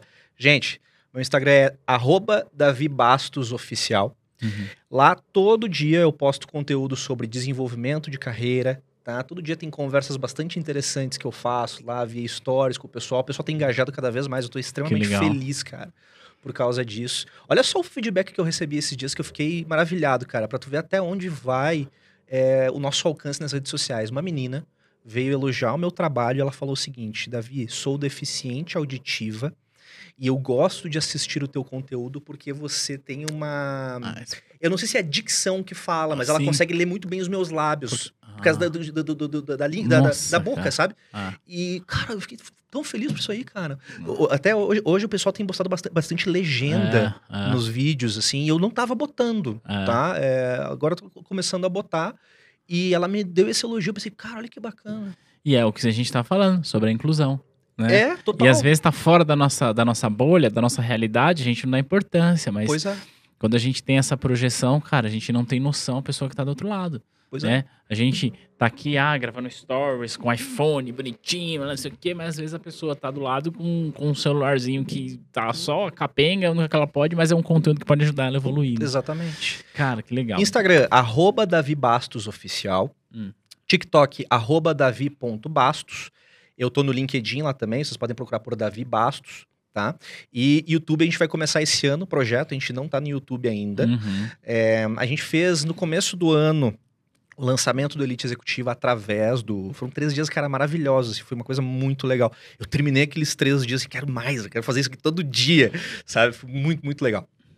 Então, esse ano a gente vai ter bastante. é, a expectativa é ter bastante conteúdo de qualidade no YouTube também. É, Davi Bastos. Davi, arroba Davi Bastos tá lá também, uma, minha página no YouTube. Quando a gente tá gravando esse podcast, a gente, no nosso canal do YouTube, tem 140 mil é, inscritos. Uhum. Fica aqui o convite para você produzir conteúdo sobre carreira no nosso canal. Pois é, pois é. Ô, Thiago, eu trouxe um presente pra ti. Pô, que, eu, cara, pre- que que, eu, que eu legal. pretendia te trazer aqui Ah. no início. do- do- Ah, mas, mas a gente eu começou já- falando Ah, e. ó, eu que legal, cara. Ó, você, você veio me visitar e traz presente. Nossa, não, não fala eu isso, vou, né, cara? Vou, vou te dar aqui. Tá numa sacolinha, só abre aí. Que eu vou te- eu vou te legal. contar a história, é um livro, tá? Eu vou te contar. Tem, Nossa. tem várias coisas aí que estão conectadas com o que tá acontecendo aqui hoje, que é o seguinte. Primeira coisa que tu vai notar. É, abre aí que você vai ver. Esse livro se chama Maus, tá? É, ele foi escrito por um cara chamado Art Spiegelman, tá? Abre ele aí pra você ver. Ele não é um livro, ele é uma história em quadrinhos, tá vendo? Olha que legal. Existe um prêmio no jornalismo chamado Pulitzer, que é como se fosse o Oscar do jornalismo. Certo. Esse, essa obra ganhou o prêmio Pulitzer. Eles abriram uma exceção é, nesse prêmio justamente para premiar essa obra. Eles inclusive não sabiam botar, não sabiam em que categoria botar. Eles, se não me engano, eles criaram uma categoria dentro do prêmio Pulitzer para botar essa obra aí. Tá? E, agora, sobre o que, que é, gente? Isso é, é uma obra. É, Art Spiegelman, o pai de Art Spiegelman, foi sobrevivente do Holocausto. Tá? Ele sobreviveu na Polônia. Polônia foi onde aconteceu o foco da guerra. O pai dele tem uma história incrível. é, infelizmente, o pai dele perdeu toda a família dele, reconstruiu a vida na- na- nos Estados Unidos. E aí que nasceu o Art Spiegelman, ele resolveu contar a história do pai dele nessa forma de quadrinho. Ele, ele, ele, ele traz aqui, ele ilustra os nazistas né, como gatos e os ah, judeus como ratos. Né, nessa, ilustrando essa perseguição desleal e horrível e Uhum. traumatizante para nós até hoje. Uhum. Por que, que eu te trago isso? Primeiro porque é, eu, faz algum tempo já, eu sou muito discreto, cara, com relação à espiritualidade, é, mas faz algum tempo já que eu estudo, que eu tenho muito interesse em estudar judaísmo, estudo, é, gosto muito, é uma coisa que me faz muito bem. Eu morei na Alemanha uma época, foi um período muito curto, na verdade, mas que, ah, assim, que foi muito importante para mim. No dia, no primeiro dia em que as nossas vidas nos cruzaram, Uhum. se cruzaram, né? Foi quando a Thaís veio Thaís, conversar é. comigo. Era 27 de janeiro. Ah. 27 de janeiro é o Dia Internacional da Memória do Holocausto. Certo. É um dia que eu acendo uma velhinha lá, entendeu? Uhum. Porque essa história ela me toca muito Uhum. de diversas maneiras. Eu sempre tive um interesse muito grande por esse momento da história, esse momento traumatizante da história. Quando eu tive a oportunidade em 2017 de ir a Amsterdã, eu visitei. Eu não consegui visitar o museu da Anne Frank, que foi Uhum. que ela escreveu o diário, que é muito famoso. Não tive a oportunidade de ir no museu da Anne Frank porque não consegui ingresso, mas fui no bairro onde ela morava. E é, é uma coisa assim muito triste, sabe? Muito, Uhum. muito, muito triste, muito lamentável que tenha acontecido. E por fim, a última coisa que tem a ver aí é que eu sou muito fã de quadrinhos. Que eu sou um legal. nerd de carteirinha, Legal. tá? É, e eu, eu acredito que a mídia dos quadrinhos elas podem trazer também conhecimento de valor. Então a gente tem aqui um retrato da história sendo trazido através dos quadrinhos. E, e é isso. Eu acho que esse livro ele conta um pouquinho da minha história, e tal, até um pouquinho, até um pouquinho de por que eu tô aqui hoje com você. Que Tá? Legal. Então, eu quis obrigado. trazer para você compartilhar um pouco de quem eu sou, porque eu, é uma mídia que eu gosto muito de consumir, É. quadrinhos, né? É uma história de- muito emocionante, de, de superação, de determinação, Davi, e que, a muito gente tem, e que a gente tem que sempre lembrar. sempre lembrar. Eu concordo plenamente com você. Eu, eu também me interesso muito por essa história, em especial pela tragédia humanitária que aconteceu. Sim. Enfim, não preciso falar. Diga-se de passagem, quando, quando esse episódio está indo ao ar, é, provavelmente, eu não sei exatamente a data, mas provavelmente eu estarei em Israel. Cara, É. meu sonho, cara. Meu É, sonho. eu- eu É uma das viagens que eu mais quero fazer. É, eu não sei exatamente que dia que esse episódio vai ao ar, mas é, nos próximos dias eu tô indo para Israel. Coisa boa. É, porque eu gosto muito de, de olhar para a história, entender co- da onde a gente chegou. E isso, claro, é uma, é uma, é uma tragédia sem precedentes. Enfim, Uhum. a gente não precisa é, falar o óbvio aqui. Uhum. Mas é, você me ensinou duas coisas aqui agora. Além da surpresa do presente, que foi muito boa, inclusive. Mas você deu um significado para isso. Uhum. Seria absolutamente diferente se você chegasse com esse pacote lindo e falasse: Olha, Thiago, eu trouxe para você. Uhum. Sabe o que, que ia acontecer se você fizesse isso? Ia ficar na minha estante de livro lá e talvez um dia, quem sabe, eu ia doar ele.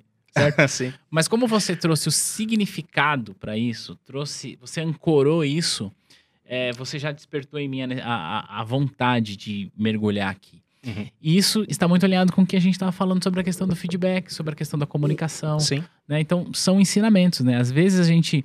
ah, olha, eu estou te dando esse presente porque ele representa isso aqui para mim. Sem dúvida. E para mim traz um, um- um significado muito maior. E obrigado pelo presente e obrigado pelo ensinamento. Cara, eu te agradeço demais a oportunidade de estar aqui contigo. Fiquei, fiquei muito feliz de te conhecer. Legal, Né? obrigado.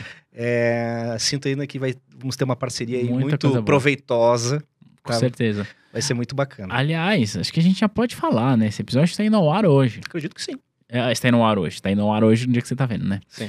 Mas, é, conta aí pra gente sobre um curso de LinkedIn que vai ter na T2. conta aí pra gente. Gente, a gente está prestes a lançar. é, a gente acabou não falando aqui muito em detalhes É. sobre LinkedIn, É, certo, certo. Tiago? Que é um aspecto muito importante que eu diria que todo profissional hoje, no mundo que vivemos, né, virtual, a gente fala muito em metaverso também, né? A gente tem que desenvolver a nossa personalidade virtual. Eu acredito que o LinkedIn é o melhor lugar hoje do mundo para a gente mostrar quem nós somos profissionalmente. Dito isso, nós estamos lançando daqui, uh, daqui a algumas semanas, né, Na Thiago? verdade, não. A gente já lançou, porque já esse episódio tá indo Ah, depois. verdade, estamos no túnel do tempo aqui. É, a gente tem que fazer essa viagem. É. A gente Já lançou, já está disponível. A gente já lançou o guia definitivo do LinkedIn, Ah, que é ah, um curso voltado para o profissional que deseja maximizar o resultado na ferramenta. Existem sim métodos que você pode aplicar no LinkedIn de forma a aumentar a sua visibilidade lá e, consequentemente, receber mais contato de recrutadores, headhunters, eh, de fazer um networking de qualidade.